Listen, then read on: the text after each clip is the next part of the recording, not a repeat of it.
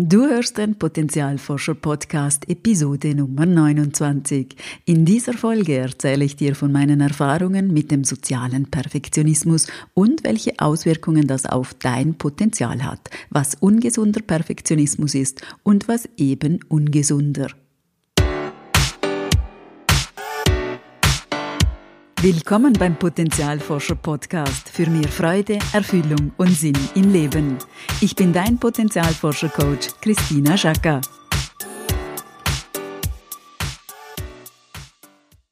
Perfektionismus, da gibt es nicht so viel Neues für mich zu erfahren, dachte ich bis vor ein paar Monaten.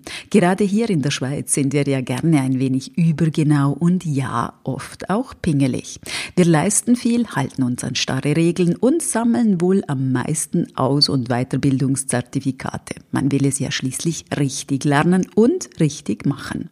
Auch im Berufsalltag begegnet mir das Thema oft, denn viele meiner Kundinnen und Kunden sind vom Perfektionismus auf die eine oder andere Art betroffen. Ich persönlich bin auch bestens mit dem Perfektionismus vertraut. Ich bin als Kind über Leistung und gute Noten erzogen worden. Kein Wunder also, dass das Streben nach Perfektion in mir geprägt wurde. Ich habe in den letzten Jahren vieles davon abgelegt, um dem Anteil, der gelassener, lockerer und heiterer ist, mehr Platz zu verschaffen. So weit, so gut. Und dann kam die Erkenntnis. Es gibt nicht nur den Perfektionismus, der mit Bestleistung, Beruf, Weiterkommen, Karriere machen, Gewinnen, Ehrgeiz, hohen Ansprüchen und Burnouts und Workaholics zu tun hat. Es gibt auch den sozialen Perfektionismus. Und dieser zeigt sich in einem ganz anderen Kleid. Das ist sehr spannend. Doch zuerst ein paar allgemeine Worte zum Thema Perfektionismus. Aus psychologischer Sicht ist das Streben nach Perfektion nicht grundsätzlich etwas Schädliches. Es kann motivieren, zu Höchstleistungen anspornen und ungeahnte Kräfte in uns aktivieren. Es gibt jedoch eine gesunde und eine ungesunde Form von Perfektionismus. Gesund ist es, wenn wir unsere Sache gut machen wollen, unsere Ziele erreichen wollen, dabei aber eine gewisse Flexibilität behalten und es nicht das Ende der Welt ist, wenn wir einen Fehler machen oder etwas mal nicht klappt. Dann sind wir natürlich enttäuscht, aber wir können damit umgehen und sind nicht komplett entmutigt. Ungesund zeigt sich der Perfektionismus, wenn wir verbissen unseren hohen Ansprüchen nachjagen und ständig Angst haben zu versagen. Wenn wir nie zufrieden sind, uns gehetzt fühlen und uns selbst stark abwerten, wenn wir einen Fehler machen. Wenn unser gesamter Selbstwert davon abhängt, ob wir erfolgreich sind oder nicht. So nach dem Motto, nur wenn ich makellos bin, dann bin ich in Ordnung. Leider hat die ungesunde Form des Perfektionismus in unserer Gesellschaft zugenommen, nicht ohne Konsequenzen. Denn der ungesunde Perfektionismus hat nachweislich einen Zusammenhang mit Depressionen, Angststörungen, Zwängen und Essstörungen und auch mit Burnout. Was hat es nun mit dem sozialen Perfektionismus aus sich? Wenn du mir schon eine Weile folgst oder den Podcast hörst, hast du bestimmt mitbekommen, dass ich mich ja schon seit langem mit dem Thema Überanpassung in all seinen Facetten beschäftige. Und hier bin ich auf den sozialen Perfektionismus gestoßen, denn er ist eine Art angepasster Perfektionismus nach dem Motto, wenn ich perfekt bin, dann bin ich akzeptiert, werde nicht zurückgewiesen, nicht angegriffen oder ich werde vielleicht sogar geliebt.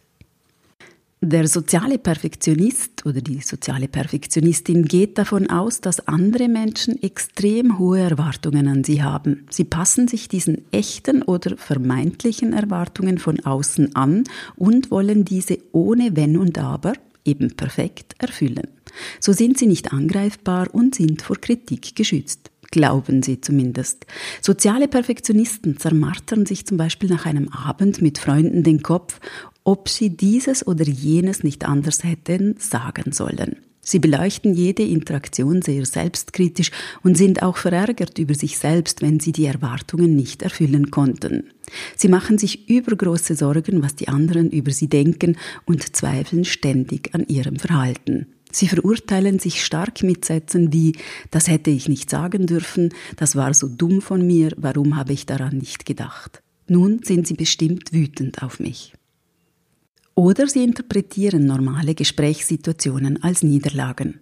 Die anderen haben einen kurzen Moment geschwiegen, das war peinlich, ich habe wieder mal versagt.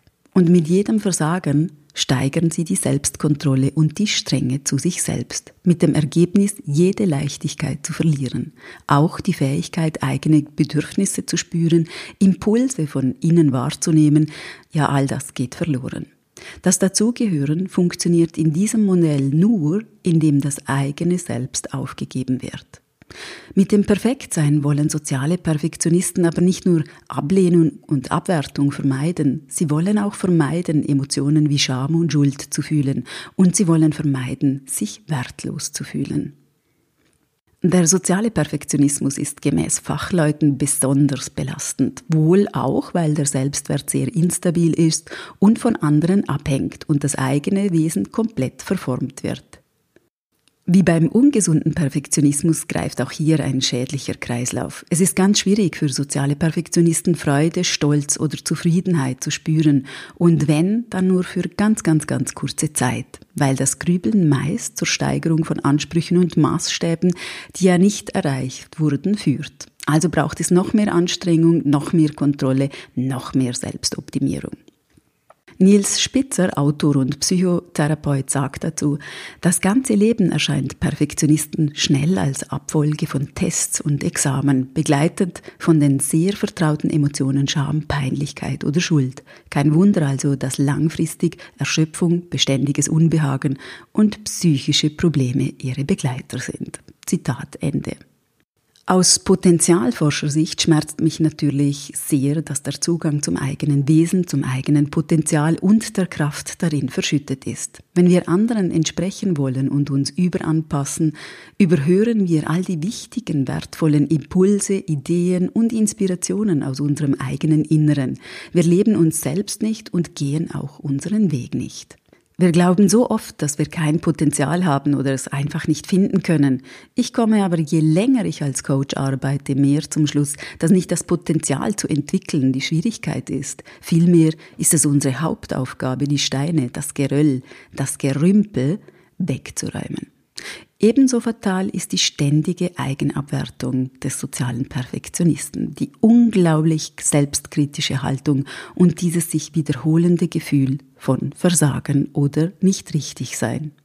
Das schwächt immens. Es macht so müde, traurig, ausgelaugt und hinterlässt einen fahlen Geschmack von Sinnlosigkeit. Was kannst du also tun? Der erste Schritt ist zu erkennen, dass da ein ungesunder Perfektionismus ist. Und das ist schon ein verdammt großer Schritt. Hilfreiche Fragen könnten sein, fühlst du dich schnell beschämt oder schuldig, wenn dir etwas nicht perfekt gelingt? Glaubst du, dass du nur akzeptiert bist, wenn du immer alles richtig machst? Stellst du dir vor, dass etwas Schlimmes passiert, wenn du die Ansprüche anderer nicht erfüllst? Fühlst du dich den Erwartungen anderer ausgeliefert? Kannst du dich nach einem Erfolg nur kurz freuen, wenn überhaupt? Machst du dir dauernd Sorgen und überdenkst dein Verhalten immer und immer wieder? Schämst du dich sogar, weil du dich schämst und fühlst dich als Sensibelchen? Der zweite Schritt ist auf jeden Fall, sich Hilfe zu holen. Ungesunder Perfektionismus lässt sich nicht mit ein paar positiven Gedanken oder Affirmationen wegzaubern. Das sind sehr alte Prägungen und Schutzmuster. Dazu braucht es etwas Zeit und auch Unterstützung. Das Ziel ist es, sich selbst mit viel mehr Wertschätzung und Mitgefühl zu begegnen, sich als Mensch und nicht als kontrollierbare Maschine zu sehen, zu spüren, dass man auch mit Fehlern wertvoll ist. Übrigens geht auch die Wissenschaft davon aus, dass es hilfreicher ist, das Selbstmitgefühl zu steigern, statt den Selbstwert direkt zu bearbeiten. Aber davon ein anderes Mal mehr. Hat dir diese Folge gefallen? Dann hinterlasse mir doch auf iTunes oder auf Instagram unter @potenzialforscher einen Kommentar. Ich würde mich riesig freuen. Alle Podcast-Episoden produziere ich hier quasi im stillen Kämmerlein. Ich wünsche mir sehr, dass du viel mitnehmen kannst. Deshalb sind mir dein Feedback, deine Fragen und Anregungen sehr wichtig. Ganz lieben Dank. Und denk daran, wenn wir unser Potenzial in die Welt tragen, dann ist es Magie. Etwas in uns leuchtet besonders hell.